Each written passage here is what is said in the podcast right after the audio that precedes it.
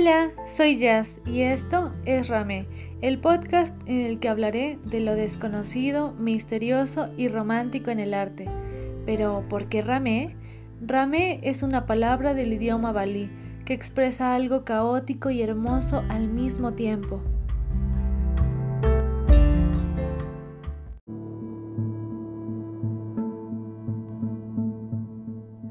Hola, bienvenidos a este capítulo de Ramé Podcast. Espero que estén súper bien, que les guste este capítulo y que les haya gustado mucho el de Frida Kahlo. En este nuevo capítulo vamos a hablar de un tema que me emociona, que es el robo de arte y patrimonio cultural. Como ya lo vieron, empezamos con Frida, vamos a hablar de obras o artistas mexicanos todo este mes y en esta ocasión vamos a hablar de algunas obras mexicanas que no están catalogadas como robadas, pero simplemente desaparecieron y pues lo más seguro que hayan sido robadas. Yo me imagino que han escuchado acerca de el robo del arte o del patrimonio cultural, pero sí es muy muy importante porque es el tercer negocio ilegal más grande a nivel mundial. El primero son las armas, el segundo son las drogas y el tercero son las obras de arte. Entonces sí, se mueve muchísimo dinero de por medio en el robo de una obra de arte. Pero bueno, ¿y para qué se las robarían o qué ganan? Cuando una obra de arte es robada, pues lo que normalmente normalmente se hace y hay dos tipos de ladrones. El primero es el que se descuida y el segundo es el profesional. El que se descuida probablemente pues toma la obra, se la lleva y después solamente se la vende a alguien, a alguien más que le interesan las obras, conoce de esto, pero pues probablemente el ladrón más descuidado hace esto, pues pagan una cantidad grande, pero no le pagan la misma cantidad que a un ladrón profesional, porque el profesional tiene contacto, se mueve en el medio y hay de dos, que primero recrean la obra tratando de que se vea lo más parecido posible, pues la tiene enfrente y normalmente estas personas pues son artistas. O sea, hay mucha gente que está metida en esto y pues son artistas, saben pintar, recrean la obra y después solamente las empiezan a ofertar como obras inéditas y desde ahí empiezan a generar dinero, pero después ellos no solamente se quedan con generar esa cantidad de dinero que logran a partir de vender obras como inéditas, siendo las copias que ellos hicieron, sino que lo que hacen es que también intentan como moverlo al ámbito legal y de esta manera ganan más dinero. Entonces aquí las cosas se van moviendo, van cambiando, se pueden mover algunas obras como a otros países. Probablemente si salió de México se lo llevan para Italia, se presentan como que ellos tenían la obra en su colección privada o algo parecido. Em, ahí ganan muchísimo más y como lo dije, sí,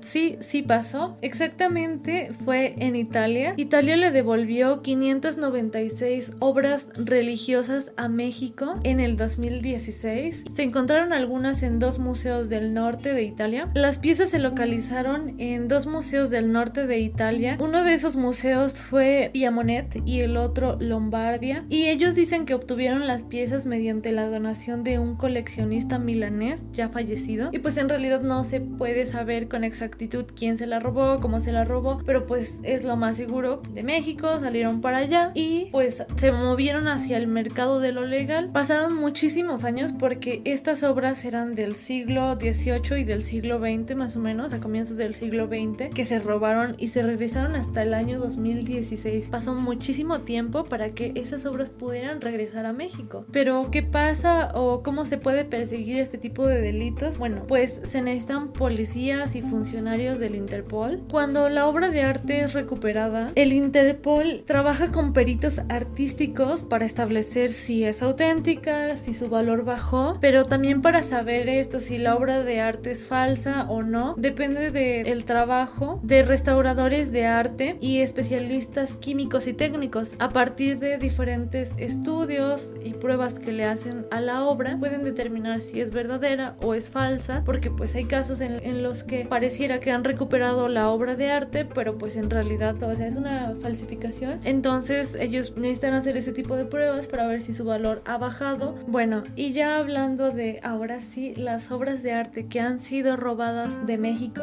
obras de arte mexicanas que han sido robadas, vamos a comenzar. Como sabemos en México han surgido diferentes artistas de una fama mundial y entre ellos, por ejemplo, está Frida Kahlo, Diego Rivera, Rufino Tamayo, Vicente Rojo, Francisco Toledo y muchos más que se haría muy larga la lista, pero ellos son algunos artistas las más podríamos identificar. Y bueno, no exactamente de ellos se robaron las obras, pero solamente piensen la importancia que hay en México con estos artistas. Hay muchos artistas de fama mundial, obviamente algo tenía que pasar. Y bueno, desgraciadamente o desafortunadamente, algunas obras de artistas mexicanos fueron destruidas o perdidas. Vamos a decirle perdidas porque no sabemos exactamente si fueron parte de un robo o no, que lo más seguro es que sí. Pero bueno, vamos a llamarlas perdidas. Ok, la primera obra, la primera obra de la que la primera obra de la que vamos a hablar es La mesa herida, es una pintura de Frida Kahlo que la realizó en 1949 y desaparece en 1955. Esta obra de La mesa herida estaba en una exposición de Polonia cuando de la nada desapareció, junto con otras obras, algunas de Frida, algunas de Diego, pero la que más se conoce y la que más se reconoce es La mesa herida porque no se sabe nada de esa obra hasta el momento. Y esta obra es importante o es de las más importantes en la vida de Frida Kahlo porque es donde trabajó un formato más grande que fue un metro punto dos por un metro punto cuatro. Bueno, esa es la primera, la segunda es las dos Fridas, pero las dos Fridas no están perdidas, solamente la mesa herida. Igual que como le hice en el capítulo de Frida, les voy a dejar un post en Instagram para que puedan ir recorriendo las fotos y vean de qué obras estamos hablando. La siguiente es de Diego Rivera y se llama La pesadilla de guerra, sueño de paz. Y esta obra desapareció en la década de los años 50 y se estaba exhibiendo en el Palacio de Bellas Artes, pero desapareció. Al principio Bellas Artes dijo que la habían robado. Después que Diego denunció el robo, al poco tiempo sale Bellas Artes diciendo que, que Diego Rivera había ordenado que la retiraran. Y bueno, lo que se dice que pudo haber pasado en este caso es que Diego Rivera vendió esta obra a China. Actualmente se desconoce dónde está. No hay ninguna idea de dónde puede estar. Pero también pues hay incluso versiones en las que señalan que pudo haber sido destruida. Ok, la siguiente obra igual, Diego Rivera, El hombre en el cruce de los caminos. Es una obra que no se extravió, pero sí fue desaparecida o también hay la probabilidad de que la hayan destruido. La historia de este mural, el millonario Nelson Rockefeller le pidió a Diego Rivera que realizara un mural para el lobby de Rockefeller Center en Nueva York. Todo comenzó porque pues la madre de este millonario era admiradora de Diego Rivera y a él se le encomienda hacer este mural. Y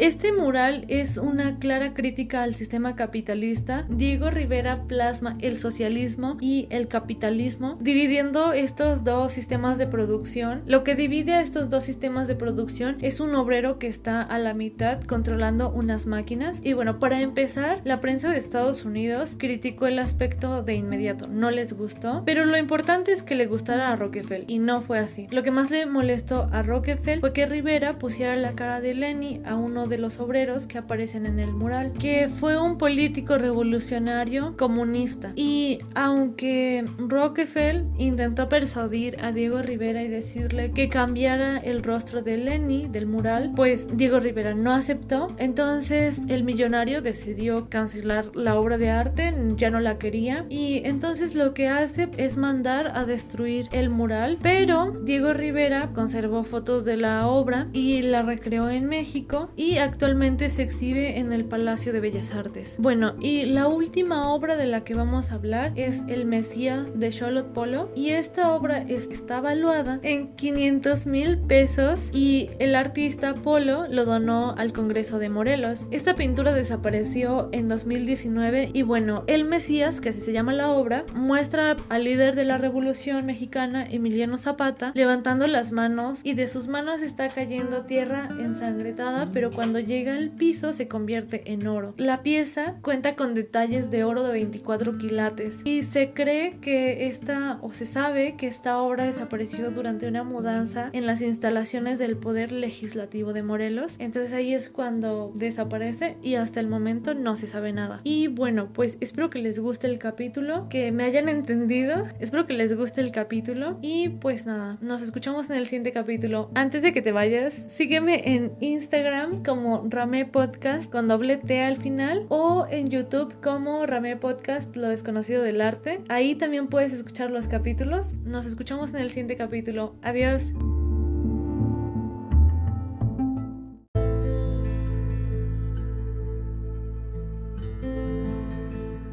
Gracias por escuchar este episodio y escucha uno nuevo cada semana y sígueme en Instagram como arroba ramepodcast. Adiós.